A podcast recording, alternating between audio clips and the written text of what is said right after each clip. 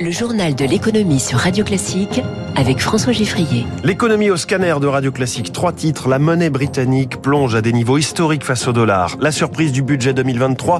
10 000 embauches de fonctionnaires. Et puis pas de hausse d'impôts, enfin sauf en matière de taxes foncières.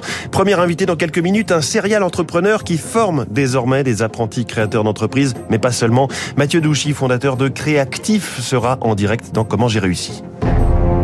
Radio Classique. À peine 1,03$ pour une livre sterling. Le sujet est en bonne place dans la presse économique ce matin. La déroute de la livre ravive les pires heures du Brexit. Titre ainsi les échos qui parlent de la livre comme de la monnaie faible de la place forte de la finance mondiale. Le Figaro Économie titre même panique au Royaume-Uni. Bonjour Éric Mauban. Bonjour François, bonjour à tous. Ce sont les détails du plan d'urgence de la nouvelle première ministre Liz Truss qui ont déclenché cette plongée de la livre. Le contexte économique euh, au Royaume-Uni est déjà franchement morose. Les prix s'envolent, la hausse devrait se poursuivre au cours des prochains mois. Goldman Sachs prédit une inflation britannique de plus de 20% l'année prochaine en cas de dérapage des prix de l'énergie. La balance courante n'a jamais été aussi déficitaire. Cela veut dire que l'argent sort du pays. Les investisseurs évitent les placements en livres sterling. Leur confiance s'érode. La feuille de route présentée vendredi par le gouvernement britannique a jeté de l'huile sur le feu. Elle prévoit de nombreux cadeaux fiscaux et des baisses d'impôts. Une politique qui risque fortement d'endetter un peu plus le pays et de faire plonger davantage la livre sterling. Et dans ces conditions, Eric, le rôle de la Banque d'Angleterre n'est pas évident. Effectivement, François, car il faut contenir l'inflation et éviter un effondrement de la livre qui renchérit des importations. La seule arme dont elle dispose, eh bien, c'est de durcir ses conditions de crédit. Or, la Banque d'Angleterre observe la chute de la livre avec un flemme très britannique. Elle a dit son intention d'attendre le 3 novembre, date de la prochaine réunion du Conseil de l'autorité monétaire, pour évaluer la pertinence de sa politique. Il n'est pas certain que les investisseurs soient si patients. Si la livre poursuit sa chute, eh bien la Banque d'Angleterre devra se réunir en urgence pour relever ses taux et brider un peu plus une activité économique déjà largement fragilisée. Merci Eric Mauband. C'est donc pas euh, ce qu'ils vaudront à ce moment-là, mais les premiers billets à l'effigie du nouveau roi d'Angleterre Charles III entreront en circulation euh, mi-2024. On attend maintenant la révélation du portrait choisi pour orner euh, ces coupures de 5, 10, 20 et 50 livres. L'euro lui aussi a plongé hier. Hein. Il ne faut plus que 0,96 dollars pour un euro. Les marchés financiers euh, en baisse globalement à 5 séances négatives pour le Dow Jones à la suite. Il a reculé d'un pour cent hier, 29 260 points. C'est son plus bas niveau de l'année. Le Nasdaq euh, moins 0,60, le CAC 40 moins 0,24 à 5 769 points. Le pétrole a encore reculé à 84 dollars le baril de Brent. À Tokyo, le Nikkei est en ce moment en léger rebond, plus 0,63 après avoir plongé hier. Autre situation de tension très forte en Europe, le marché obligataire au lendemain de la victoire de l'extrême droite aux législatives italiennes, le taux à 10 ans de l'Italie, mais aussi celui de la France et de l'Allemagne. Eh bien, ces taux ont touché hier des niveaux records depuis une dizaine d'années. L'issue du scrutin n'était pourtant pas une surprise. Alors, euh, explication de Thibaut Prébet, directeur général adjoint de la financière Arbevel. Cette hausse de taux, en fait, elle se limite pas vraiment à cette zone. On a des hausses de taux euh, un peu partout. Ça commence à, craquer un peu depuis les derniers chiffres d'inflation américains qui ont surpris avec des envolées des taux sur toutes les zones. C'est vrai qu'aujourd'hui, euh, on peut pas vraiment dire qu'il y ait une nouvelle sur l'Italie.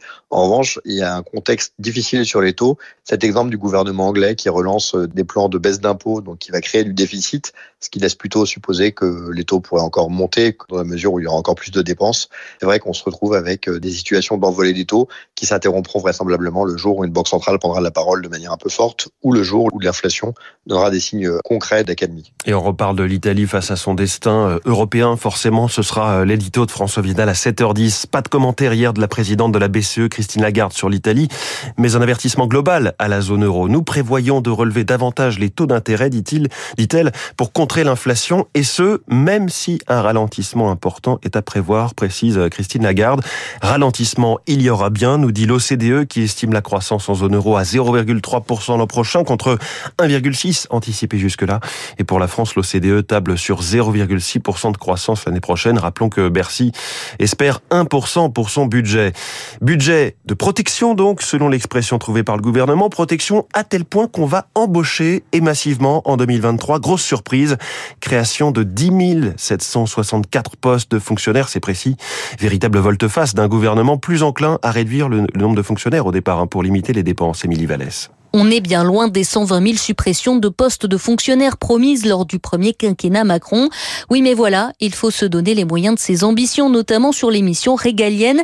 C'est donc le ministère de l'Intérieur qui va rafler la mise avec plus de 3000 créations de postes, des policiers et des gendarmes, car derrière, il y a une promesse présidentielle doubler la présence des forces de l'ordre sur le terrain d'ici 2030 pour lutter contre l'insécurité.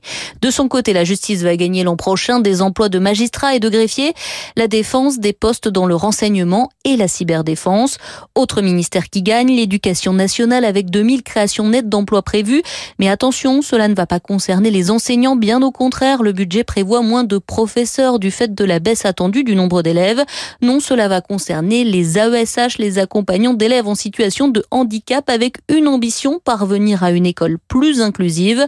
Enfin, Pôle emploi gagnera près de 1000 postes afin de mieux accompagner les chômeurs, véritable cheval de bataille de l'exécutif. Et tout cela va plutôt à l'inverse de la promesse d'un budget à l'euro près vanté par Bruno Le Maire. Le, Haut Conseil des finances publiques rattaché à la Cour des comptes estime que l'effort sur la dépense n'est que partiellement documenté. L'économiste Pierre Bentata de l'Université Aix-Marseille est lui aussi dubitatif. C'est vrai qu'on peut légitimement se poser la question de comment ces dépenses supplémentaires sont compensées parce qu'il n'y a aucune coupe claire, il n'y a pas de mesure réelle où on se dise ah d'accord ça ça compense l'ensemble des annonces sur les dépenses supplémentaires. Sur l'équilibre des, des, finances publiques, il y a vraiment un flou complet euh, dans ce budget.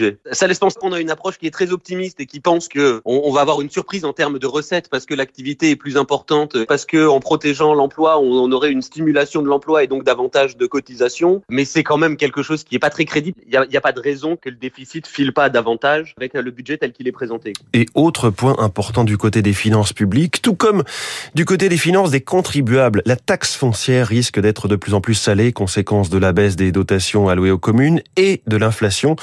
Le plafonnement des augmentations imaginées à 3,5% finalement a été abandonné dans le projet de loi de finances Eric Kioch. Rafi vit dans un 4 pièces à Achères, dans les Yvelines. Début septembre, lorsqu'il reçoit sa taxe foncière, il manque de s'étrangler. 45% d'augmentation en un an. Je payais euh, 950 euros. Là, je suis passé à 1385 euros. Près d'un mois de salaire. Un véritable boulet financier pour Rafi. Pour l'équipe municipale, cette hausse sert à compenser la baisse des dotations de l'État. Moins 2 millions et demi d'euros depuis 2015, mais aussi la flambée des prix des énergies. Et la ville a besoin d'investir pour améliorer la qualité de vie. Pas de quoi apaiser Rafi. Si encore j'habitais dans une ville rayonnante dont on est fier et pourquoi pas, les gens qui habitent dans la commune d'à côté, qui est mille fois plus classe, ils payent moins quoi. Achères n'est pas un cas isolé. Marseille affiche plus 14%, Menton plus 25% avec la fin annoncée de la CVAE, taxe sur les entreprises, la foncière et la dernière recette qui reste aux communes, argumente Antoine Nommé, vice-président de l'Association des maires de France. On a supprimé la taxe d'habitation. Le gouvernement envisage de faire de même pour notre fiscalité économique, supprimer la plus grande partie de ce qu'on appelle le panier fiscal des maires, ça a été à l'évidence pas une bonne idée. La trajectoire pour l'année prochaine risque donc d'être la même. Si on se limite à la base cadastrale, référence pour établir la taxe foncière, elle devrait bondir de 6 à 7% Les précisions d'Éric Kioch dans le journal de l'économie de Radio Classique.